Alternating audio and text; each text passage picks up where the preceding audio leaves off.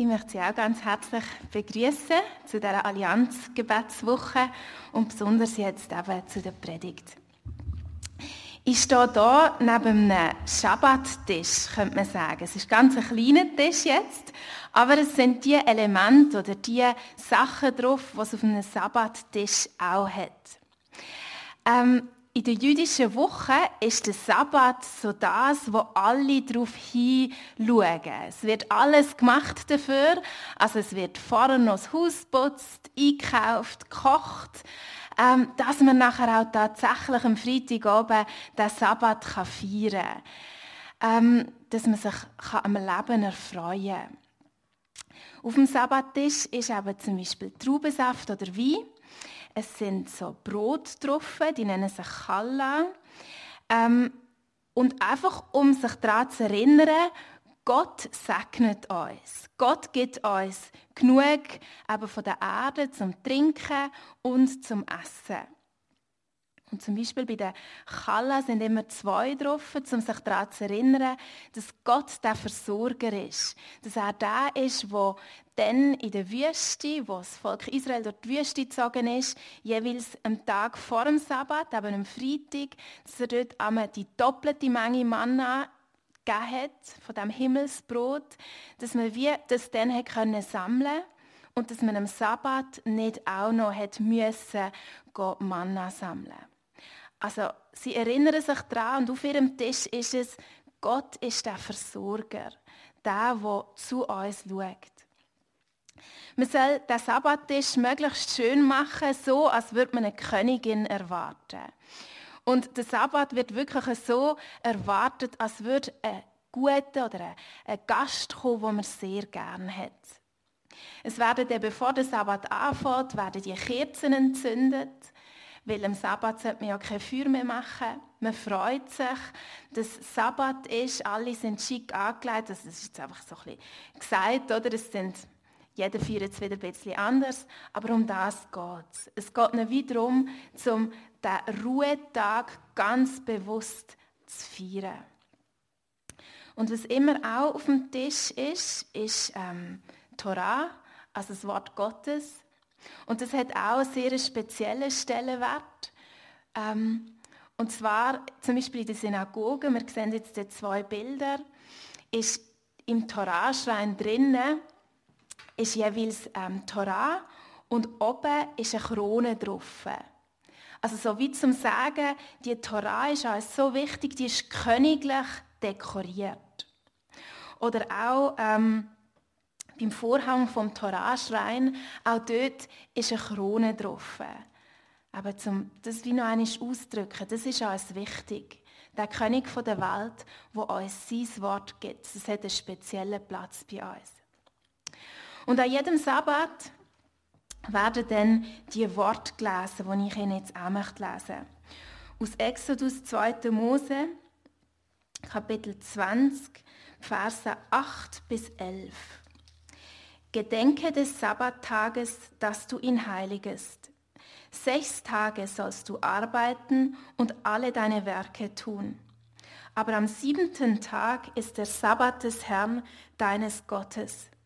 Da sollst du keine Arbeit tun. Auch nicht dein Sohn, deine Tochter, dein Knecht, deine Magd, dein Vieh, auch nicht dein Fremdling, der in deiner Stadt lebt denn in sechs Tagen hat der Herr Himmel und Erde gemacht und das Meer und alles, was darinnen ist, und ruhte am siebenten Tage. Darum segnete der Herr den Sabbattag und heiligte ihn.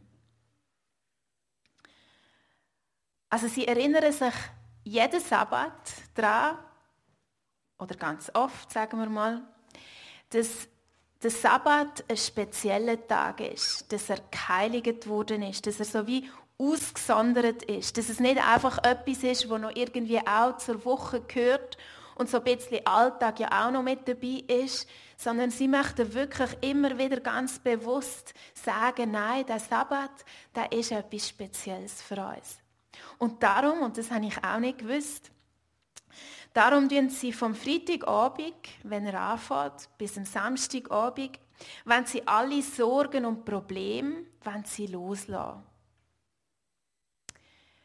Man sagt zum Beispiel auch, dass man dann am Sabbat eben nicht soll über Geschäft diskutieren oder sonst über alltäglich sich unterhalten. Nein, man soll wirklich sich jetzt Zeit nehmen für, man kann sagen, einfach das Innere. Für die Beschäftigung mit Gott, für das, was eben über unser Leben zählt. Für das Torahstudium, für Gebet, für qualitative Familienzeit, für Freunde.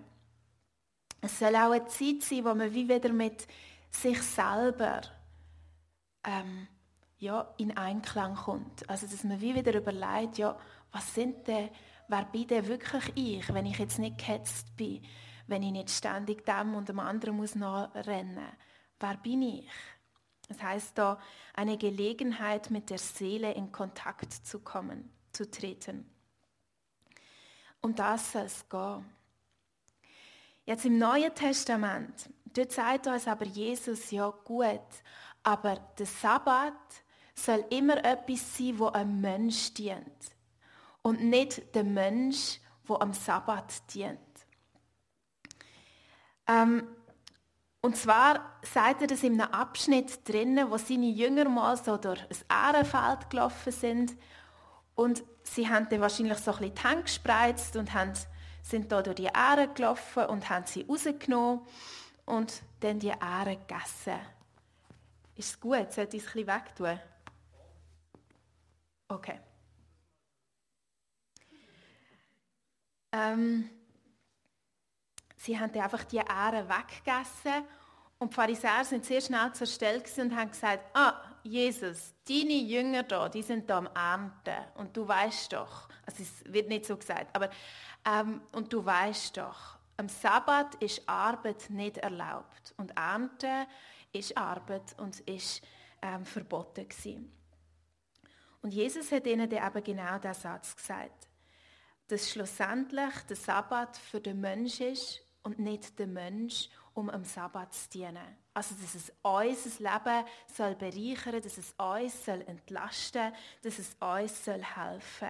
Nicht, dass es nur eine Zusatzbelastung ist, neben allem anderen. Dass es ein Krampf ist. Es soll das Leben fördern, es soll die Freude erhalten. Wir sollen es können geniessen. Für das soll der Sabbat sein.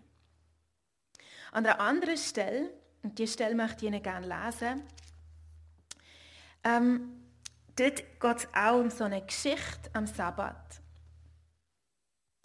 Und siehe, oh, jetzt ist es ausgehängt. Und sie, und siehe, da war ein Mensch, der hatte eine verdorrte Hand. Und die Pharisäer fragten Jesus und sprachen, ist es erlaubt, am Sabbat zu heilen? damit sie ihn verklagen könnten. Aber er sprach zu ihnen, wer ist unter euch, der sein einziges, danke, der sein einziges Schaf, wenn es ihm am Sabbat in eine Grube fällt, nicht ergreift und ihm heraushilft? Wie viel mehr ist nun ein Mensch als ein Schaf? Darum darf man am Sabbat Gutes tun. Da sprach er zu dem Menschen, strecke deine Hand aus.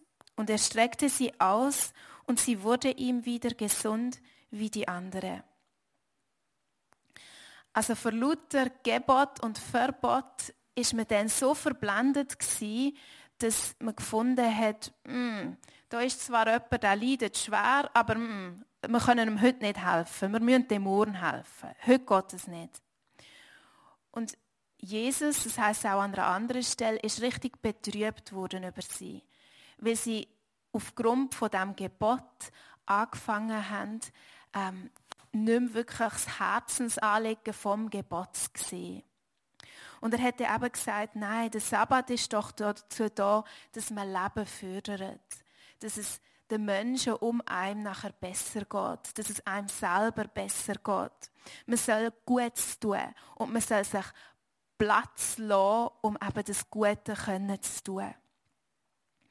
Eigentlich soll man am Sabbat, am Ruhetag, wir feiern ja den Sonntag, eigentlich soll man eben Raum schaffen, um das Leben zu feiern. Und ganz bewusst viele Sachen eben aussen vorzulassen, willentlich aussen vorzulassen, was wir alles auch noch machen an diesem Tag, aber um eben das Leben zu feiern, um sich das Gute zu erinnern, um zu staunen um wieder zu realisieren, was für eine Hoffnung wir haben mit Jesus. Um sich Zeit zu nehmen für das Schöne.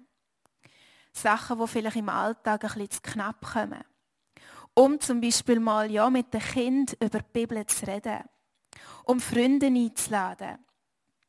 Um gut zu essen. Um das eine Spiel auszuprobieren, wo man ähm, schon ja, vielleicht lang hat, aber noch nie ausprobiert hat. Um das soll es gehen. Und ich glaube, gerade in dieser Krise, wo wir im Moment drinnen sind, können wir uns 365 Tage ja, im Jahr mit den Krisen auseinandersetzen. Wir können jeden Tag ähm, Nachrichten hören und wieder hören, wie viele sind ins Spital eingewiesen worden, wie viele sind leider verstorben, ähm, wo sind die Infektionszahlen besonders hoch, wie macht es Schweden, wie macht es Argentinien, was auch immer, oder? Ähm, wer hat im Moment recht, ähm, wie macht es der Bund und was auch immer, das können wir das sieben Tage von sieben.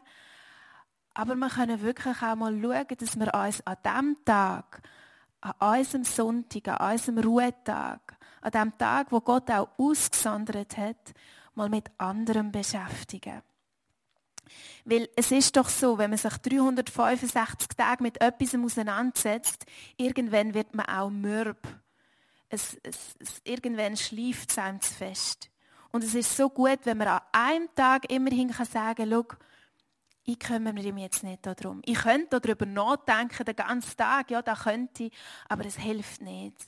Ich werde mindestens an einem Tag, hoffentlich an mich, aber mindestens an einem Tag werde ich das Problem ganz bewusst abgeben. Oder sonst etwas, was einem sehr beschäftigt. Dann werde ich es abgeben. Dann werde ich nicht im Alltäglichen nachstudieren. Als ich einmal in Israel war, haben wir einen palästinensischen Taxichauffeur. Und wir sind dann so ein bisschen ins Gespräch gekommen. Und er hat erzählt, dass er jeden Tag Taxi fährt. Und ich habe das überlegt, jeden Tag? Und ich habe dann nachgefragt und gesagt, ja, ja, aber Sie haben ja schon ein Wochenende. Dann hat er gesagt, nein, er fährt jeden Tag Taxi. Und ich weiß noch, es ist so eine Welle von der Trostlosigkeit über mich gekommen, wo ich einfach so gefunden habe, jeden Tag, jeden Tag steht man auf, fährt Taxi. Jeden Tag ist genau das Gleiche. Ja, vielleicht ist man am Nachmittag ein bisschen früher fertig oder fährt am Morgen ein bisschen später an.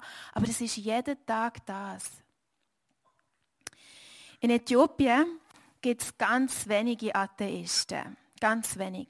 Aber es gibt ein Dorf, wo sich wieder auf die Flagge geschrieben hat, dass sie atheistisch sind, dass sie an keinen Gott glauben. Und darum schaffen sie sieben Tage von sieben. Sie schaffen sieben Tage von sieben. Sie haben keine Viertig, nichts. Wenn jemand stirbt, dann gehen zwei Leute hin, machen ein Loch in die Erde, legen den Leichnam rein, machen wieder zu und gehen wieder arbeiten. Wenn Leute heiraten, dann geht man hin, unterschreibt und geht wieder arbeiten. Einzig am Neujahr, am 11. September, dort haben sie ein paar Stunden frei. Ein paar Stunden. Stellen Sie sich das mal vor. Wir haben einen Gott, einen sehr guten Gott, der uns gesagt hat, nein, ich will, dass er einisch in der Woche, einisch in der Woche euch einen Tag nehmt, um das Leben zu feiern, um zu schauen, dass es euch gut geht. Er hat sogar fest angeordnet. Er hat gesagt, ich will, dass ihr fest feiert, neben dem Sabbat noch, oder? Dass es euch richtig gut gehen, dass er euch erinnert. Er hat sogar ein Sabbatjahr befohlen, also dass man sechs Jahre soll säen, pflügen, ernten, alles. Aber an einem, in einem Jahr, im siebten Jahr, soll man nicht säen und ernten. Dann soll man das Land ruhen, auch den Weinberg ruhen. Und das Schöne war, dass er sogar gesagt hat, schaut, ich bin euer Versorger, wie die Kalle, die auf dem ähm, Sabbat ist legen. Ich bin euer Versorger. Ich gebe euch immer im sechsten Jahr gebe ich euch die dreifache Ernte. Fürs sechste Jahr, fürs siebte Jahr und noch Saatgut fürs achte Jahr. Das gebe ich euch. Er hat sogar ein Jubeljahr angeordnet. Also das 50. Jahr nach so sieben Zyklen ist ein Jubeljahr, wo man alle Sklaven, die sich haben müssen für Sklaven wieder freigibt. Und ich finde, da sieht man so ein bisschen etwas von dem göttlichen Rhythmus. Von dem, wie er wette, dass wir leben können. Dass Gott so ein Gott ist, der eben nicht will, dass man sieben Tage von sieben arbeitet. Oder keine Viertig hat. Oder sich nie Ruhe gönnt. Und immer meint, oh, mehr ist einfach mehr. Und ich frage uns jetzt an dieser Stelle, wie verbringst du deinen Sonntag? Was machst du mit deinem Ruhetag? Kommt es vor, dass wir vielleicht auch noch die liegen gebliebene Arbeit vom Samstag, dass wir die halt auch noch machen? Oder dass man denkt, ja, ich mache jetzt eben die Weiterbildung und darum muss ich halt am Sonntag auch noch ähm, studieren. Oder dass man Wäsche wischt am Sonntag. Ich glaube, wir dürfen. Wir dürfen das ganze Haus putzen am Sonntag. Wir dürfen unsere Steuern machen am Sonntag. Wir dürfen alles, oder? Das ist kein Problem. Gott ist nicht irgendwie hässig oder jemand ist gerechter, der das nicht macht oder jemand ist weniger gerecht, was macht. Gott ist überhaupt nicht böse. Niemand ist besser oder schlechter. Aber ich glaube, er wünscht sich, dass wir es anders machen könnten. Er hat uns eine gute Burnout-Prophylaxe gegeben, indem wir eben einen Tag wirklich wie so absondern, einen Tag schauen mal, dass der speziell ist, dass der geheiligt ist. Er möchte, dass wir nicht von Ferien zu Ferien leben müssen, so im Stil von, oh weißt, ich bin so kaputt, ich brauche wieder Ferien, sondern dass wir realisiert haben, es kommt ja immer wieder die Insel im Alltag, wo man eben die Zeit ganz bewusst kann nehmen für die Ruhe. Möchten wir neu oder neuer, vielleicht machen sie das ja auch schon perfekt oder, oder fast perfekt, was auch immer perfekt ist, möchten sie vielleicht neu nach dem göttlichen Rhythmus leben? Möchten sie allenfalls ähm, Raum schaffen für anders? Sich realisieren, hey, ich muss gar nichts. Ich muss gar nichts an diesem Tag. Ich muss nicht dann noch alles schnell, schnell, wie ich sonst mache. Ich darf mir die Ruhe gönnen. Das darf ich. Ich kann mir jetzt das mal wirklich Zeit nehmen für andere. Und ja, dann bleiben wir halt am Mittag sitzen bis um drei. Das ist voll in Ordnung. Und nein, ich muss nicht einen Termindruck haben. Im Sinne von, ja, ihr könnt schon noch schnell zum Kaffee kommen, aber gell, um vier, vier müssen wir dann schon langsam wieder, gell? Ja, ich darf mich ausklinken an diesem Tag. Ja, ich kann mit anderen vor Gott kommen. Ja, das kann ich. Ich kann die Gemeinschaft bewusst leben und dann auch priorisieren.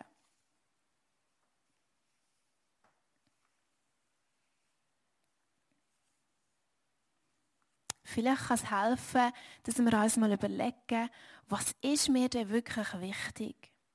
Was stresst mich eigentlich, dass ich es an diesem Tag mache? Was möchte ich speziell am Sabbat machen und eben was nicht mehr? Vielleicht ist es auch toll, ja, Skifahren und das Auto schon am Tag vorher laden und ganz früh losgehen und dann zwei Stunden fahren mit allen Ski, Skischuhen, Handschuhen, ähm, was brauchen wir noch alles, ein Picknick und so weiter, das kann man und nachher Ski zu fahren und am Abend wieder zwei Stunden zurück. Aber man merkt, eigentlich bin ich nachher nicht erholt. Eigentlich komme ich nachher am Montag an die Arbeit und eigentlich bin ich völlig platt. Oder vielleicht hat sich bei dir eingeschlichen die Mode, dass man am Sonntag ab jetzt daheim bleibt und den Livestream schaut. Man ist müde, äh, man schläft ein bisschen länger und dann schaut man den Livestream. Aber man hat gemerkt, eigentlich fehlt mir der Kontakt zu anderen Christen und Christinnen. Eigentlich ist auch meine Beziehung zu Gott abgekühlt. Und eigentlich will ich es nicht. Eigentlich wünschte ich mir, wieder in die Kirche zu gehen. Und vielleicht ja, könnte es sein, dass wir uns ab jetzt vornehmen, doch zu meinem Ruhetag gehört, dass ich sicher einig in Gottesdienst gehe. Wenn ich einem Familienfest bin, jemand anders, dass ich es mir dort einplane und dort zum Gottesdienst gehe. Hat ja in der ganzen Schweiz so viele verschiedene Gottesdienste. Mal, das ist mir wichtig, ich möchte gemeinsam mit anderen Christinnen und Christen vor Gott kommen an diesem Ruhetag. Oder vielleicht stressest du dich am Sonntag, am Ruhetag, genauso wie sonst auch, dass gesund ist, dass du genug Bewegung hast. Und ja, vielleicht wäre es jetzt einfach mal ein Lehren, zu sagen, an diesem Tag in der Woche, an dem esse ich jetzt mal so, wie es mir entspricht. Und ich mache genauso viel Bewegung, wie ich will. Und ja, vielleicht mache ich es jetzt wirklich mal nicht von der Vernunft geleitet her, sondern von so, wie ich mich im Moment gerade fühle.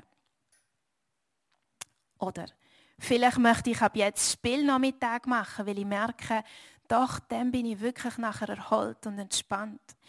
Freunde einladen oder gemeinsam eben vor Gott kommen. Wie so oft, wenn man ein Geschenk bekommt und zum Teil auch die Geschenke, wo Gott uns macht, ist man wie am Anfang ein bisschen skeptisch. Und man beurteilt vieles vom eigenen Verstand her. Macht es Sinn? Kann das sein? Wo ist da der Haken? Das ist aber ein bisschen gesetzlich. Das muss man gar nicht. Nein, das muss man nicht, das stimmt. Man kann weiterhin auch am Sonntag arbeiten. Das ist absolut möglich. Aber ich lade uns ein, trotzdem mal das Geschenk vom Sonntag, vom Ruhetag auszuprobieren und anzunehmen. Und uns bewusst zu überlegen, wie möchte ich in Zukunft die geheiligte, ausgesonderte Zeit gestalten. Wie möchte ich es? Was soll zukünftig keinen Platz mehr haben? Und womit möchte ich aber, dass, dass am Sonntag, am Sabbat, am Ruhetag, womit möchte ich Zeit füllen?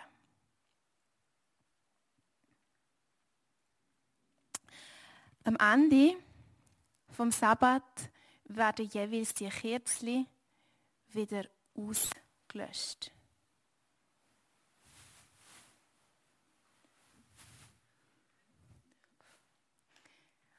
Und das wird oft mit viel Wehmut gemacht. Also man betet wieder, tut Kerzen auslöschen und sagt dir am Schluss im Sinne von, oh, es ist traurig, dass du gehst, aber ich freue mich, dass du nächste Woche dann wiederkommst. Es ist wie die Wehmut, die da ist. Das Auf Wiedersehen sagen. Dass die friedliche Zeit, der Shabbat Shalom, der friedengebende Ruhetag weg ist. Und ich hoffe, dass wir alle irgendetwas mitnehmen können von dem Sabbat, wie die Juden rund um die Welt feiern. Dass wir friedliche Sündig haben, dass es für uns auch so zu einer geheiligten Zeit werden kann. Amen.